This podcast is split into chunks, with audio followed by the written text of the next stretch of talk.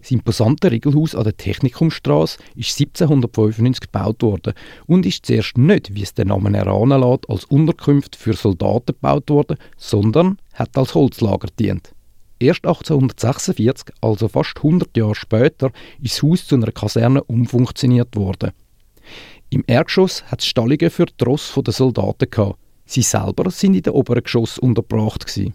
Ab dem Jahr 1900 ist das Haus vom städtischen Bauamt als Lager genutzt und eine Volksküche eingerichtet worden. Während dem Ersten Weltkrieg hat das heutige Kulturzentrum Obdach für Schutzsuchende geboten. Das Innere vom Regelhaus ist zeitweise auch von der lokalen Feuerwehr als Übungsplatz für den Ernstfall gebraucht worden. Ab dem Jahr 1926 ist das Haus dann von den Radfahrerrekruten wieder als Unterkunft genutzt worden. 1987 hat es aufgrund von einem Vorstoß von der SP eine Abstimmung über einen Umbaukredit von 7 Millionen Franken gegeben. Die Idee von einem Kulturzentrum ist im damals braven Winterthur nicht überall auf Zustimmung gestoßen.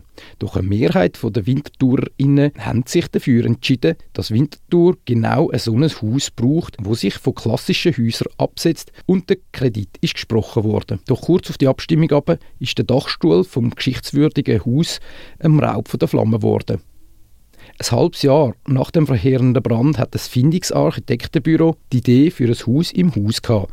So ist die schöne Riegelfassade Stahl geworden und im Inneren sind verschiedene grosse Räume entstanden, die für verschiedenste Zwecke genutzt worden sind, wie zum Beispiel Theateraufführungen, Konzerte oder Tanzübungen. Es hat dann aber bis 1991 gedauert, bis alle Anforderungen und Bedingungen von der Stadt erfüllt worden sind und der Betrieb vom Kulturzentrum aufgenommen worden hat können. Gestartet mit wenigen Leuten ist die Alkaserne in den letzten 30 Jahren zu einem festen Bestandteil in der Winterthurer Kulturlandschaft geworden. An diesem Wochenende wird der runde Geburtstag gefeiert und was es dort alles zu erleben gibt, erzählt euch Andreas Gröber, der das Kulturzentrum seit dem Jahr 2021 führt, geht selber.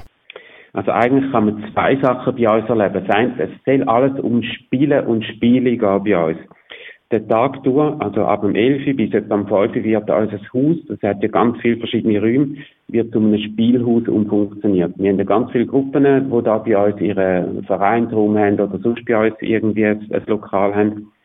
Ähm, mit denen schaffen wir zusammen und in jedem Raum gibt es andere Spiele oder Spielsachen zu, ähm, zu entdecken. Also wir arbeiten mit dem Juglux zusammen. Ähm, es ist ähm, Schachgesellschaft bei uns, wir haben Magic-Spielerinnen und Spieler bei uns, wir haben die Ludothek da, wir haben die Bibliothek und all die bieten etwas an. Und dann am Abend, dort organisieren wir zusammen mit dem Verein Swing Scout, wo Lindy Hop Anlässe organisiert und regelmäßig bei uns ist, organisieren wir ein großes Swing-Abend, Swing- und ähm, Casino-Abend. Also das heißt, man kann sieben ist Türöffnung, ab halb acht gibt es einen, einen Lindy Hop Crash Kurs für all die, die ein bisschen paar Tanzschritte lernen und ähm, haben wir DJs, wir haben ähm, eine Show-Tanzgruppe und vor allem haben wir eine ganz tolle Band vom Raphael Joost.